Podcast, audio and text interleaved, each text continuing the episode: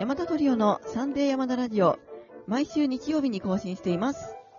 この番組は北海道と横浜で超遠距離ピアノトリオを組んでいる私たち山田トリオが、クラシック音楽や楽器に興味があるというあなたに向けてお届けしています。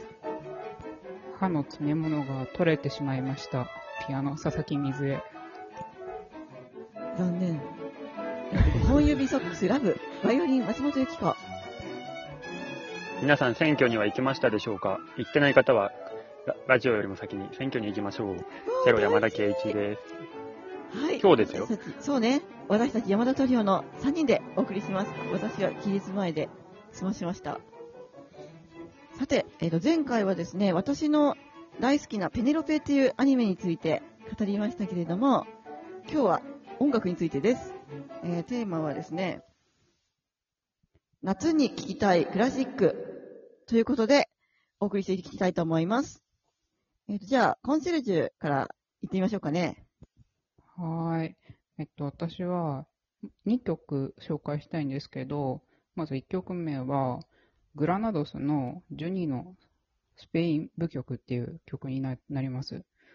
で、これはですね、あの、グラナドスっていうのはスペインの作曲家で、あの、スペイン舞曲っていうのはですね、12個セットの曲なんですね。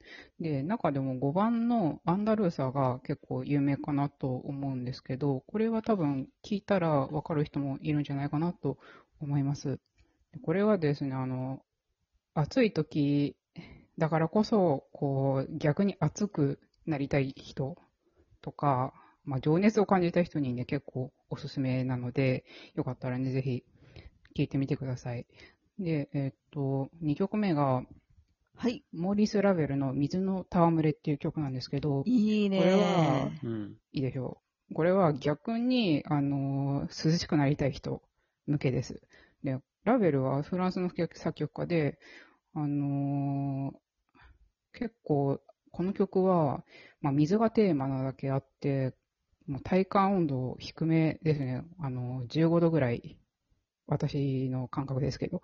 なので、15度 まあ、水に触、触れる感じですかね。まあ、その、体感だけじゃなくて、その、水の反射とか、粒まで見えるような、その、すごい素敵な曲なので、あの、よかったらね、ぜひ聴いてみてください。はい。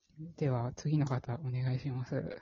はい。じゃあ私なんですけども、うんまあこれね、はい本当にね、くだらない理由で申し訳ないんですけど、あの、私中学校の時に、東京ジュニアオーケストラソサエティっていうオーケストラに入っていまして、3年間入ってたんですけど、その定期演奏会がいつも8月の最後の週の土曜日にあって、で、次の日曜日に地元の花火大会があるっていうスタイルだったんですけど、で その、まあ、その時に演奏したフィンランディアっていう曲ですね。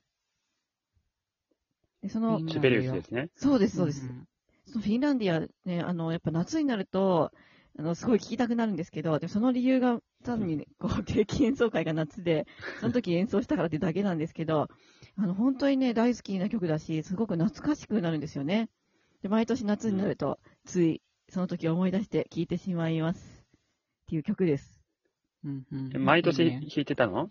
毎年演奏してたっていうことではなくて、その一回きり？毎年。中3の夏かな？でもそれで最後だったからすごい覚えてて、しかもその時のね、演奏がすごい良かったんだよね。なので、うんうんすごく鮮明にの残ってますね。ということで、じゃあ山田のターンです。はい、ターン。はい。えー僕もですね、ちょっと作曲が被ってしまったんですが、シベリウスなんですが、えーシベリウスのですね、はいえっと、弦楽オーケストラの作品で、これ知らないのメロドラ、またマニアックな。いや、いや、マニアックなんですけど、これ、弦楽のオ、ケだけの CD もあるぐらいですから、シベリウスだけで。あの、たくさんあるんですよ、曲がはい。その中のですね、えっと、孤独なシュプールっていう曲と、伯爵夫人の肖像画という、この2曲。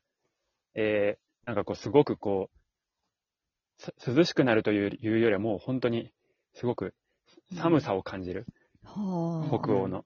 ほなので、すごくこう、今みたいに暑い時期だと、聴いていて、すごくこう、清涼スプレーをかけたようななんでしょう、清涼感というか、涼し涼しさを味わえる楽曲になっていて、えっ、と、この曲にですね、えっ、と、これから紹介する、えー CD にはですね、えー唯一こうスウェーデン語による朗読がついていて、それもまたね、なんかこうん。う、涼しさをこう、じょあの助長する、なんかこう、はい。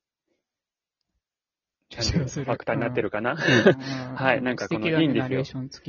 そうなんですよ。うんうんで、。これ、あの、まあ、オストロ・ボスニア室内管弦楽団って言って誰も知らないような、あの、フ聞いたこともないわ。ィンランドの OK、OK なんですけど、まあ、この CD、あの、全部涼しくなれますんで、とてもおすすめです。はい。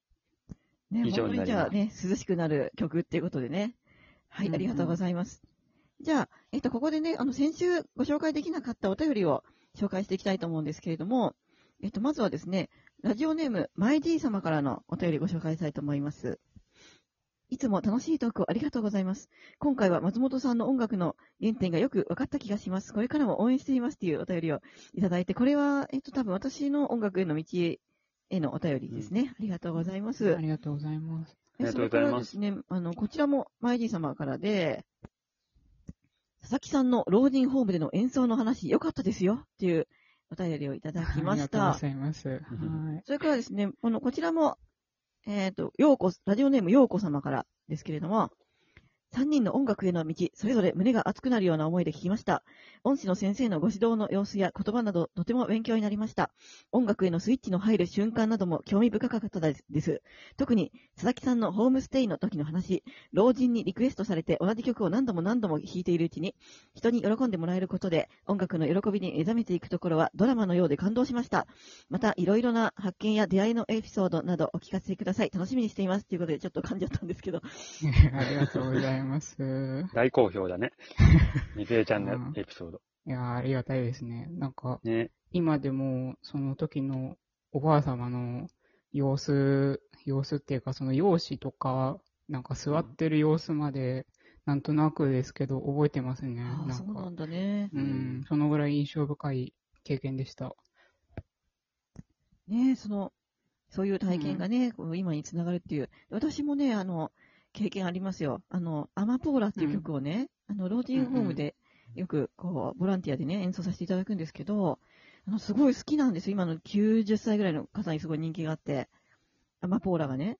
うん、で、うんあれを弾くとね、大体多くの方がね、もう一回弾いて、もう一回弾いてって言うんですよ。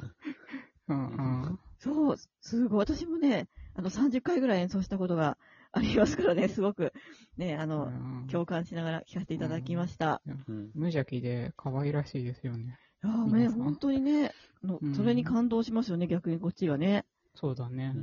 はい、ということでね、えっ、と、でもまた別のお便りご紹介したいと思うんですけども、はいラジオネーム、まさ太郎様からですね。えーこちらはね、松本ゆき子ちゃんの生い立ちが知れてますますファンになりました。2歳からバイオリンとかすごいと思うし、練習が嫌いなのも逆に面白いと思った。知れば知るほどに魅力的に見えてきますね。これからも応援していますので頑張ってください。っていうお便めっちりと。ゃファンがいるじゃないですか。すごいねありがとうございます。ね、嬉しい限りたですね。ですけれども。うんでそれから、えっ、と、質問でね、グループ結成理由など細かく知りたいです。ということでね、残念ながら細かい理由がないですけどもね、あの、私がね、すごいピアノトリオがやりたくて、あの、学生の時から、あの、やりたいなと思ってたんですけど、学校でできなかったのでね、無理やり二人を誘ったっていうだけの、あの、エピソードなんですけれども。なんか最初二人でやってたんだよね。そう、あの、まあ、二人、やってたっていうかね、コンシェルジュと二人でコンサートをしたのよね。あーハロウィンやりましたね、そうそうそれ最初にね。そうそうそう、仮装してさ、二人の魔女とか言ってうん。、やったやった、懐そうかしい。そう、魔女の格好してさ、うんでハロウィンの時にやったんだよね。そうそう、あれもね、ちょっとなんか思い出返すとね、すごかったなと思うんですけども。うん。ということでねそうね、たくさんお便りをね、いただいて、ありがとうございました。ありがとうございましたあ。りがとうございます。ね、山田は何かこのね、山田トリオっていう名前に言いたいことがあるんですって？あ、ありますよ。そりゃあるよね。うん。いや、その二人でね、さあの演奏会をした後に、また 今度トリオやろうってなったから僕に声がかかったんですけど、というか僕以外にほぼ声かけられる人がいなかったと思うんですけど、ね、やっぱ山田しかいないよね。まあね、それはありがたかったんですけど、まあ、まあ、まあ、そもそも遠距離だから、えーで、できるかなっていうので、ねまあ、あんまり最初、こう、できるとは思ってなくて、まあねあ。んま乗り気でもなく、うん。あ、みずえちゃんも？そうか。え、本当にできるの？なんかお松さん。そうそう。ん。お松さんにはちょっと、恨みではないんだけど、ほら、あの、最初にチェロいらないって言われたのがあるからさ、あの、ひどいね。なんかちょっとこう、そう、距離を置いてたんですけど、あの、トリオやろうって言っても、本当にやる気あんのかな、みたいな。っていうのもああったし、なんかこう、名前もですね、あの、山田トリオって、もう勝手になんか二人で、は話が進んでたっていう僕は印象で、なんか気づいたら山田トリオでいいでしょ、うんみたいな感じで、僕は山田トリオって大反対で、いや、でも私も最初は、え、山田トリオとは思ってましたよ。あ、思ってたんだ。思ってたんで。すけど、思思ってたよ。だ思って、だって勝手に山田の名前使っちゃってるあ、しさ。なんか、え、なんか許可も取ってないけど、まあ、でもまあ一応仮、仮としてそう呼呼ぼうね、みたいな仮感じだったんですよ、仮最初はね。うん。でもなんか他に語呂のいい言葉がちっとも見つからないんですよ。で、いや松本トリオでいいんじゃないの？でも、ねなんか語呂が悪いなみたいな話になってあ語呂悪いの？山田トリオの方がね、なんかしっくりきちゃったんだよね。で、仮のままさ、長いこと呼んでたらもうそれしかしっくりこなくなっちゃったんですよね、私は。はい。まあでも、いい、いい名前だと思ってますよ、今は。もう、もう慣れちゃいましたけど、うん、そうだよねね。慣れっていうのリーダーは松本さんだっうていうことだけ、はい。まあ、皆さんに覚えておいてほしいです。はい、ということでね、えー今日も最後まで聞いてくださってありがとうございました。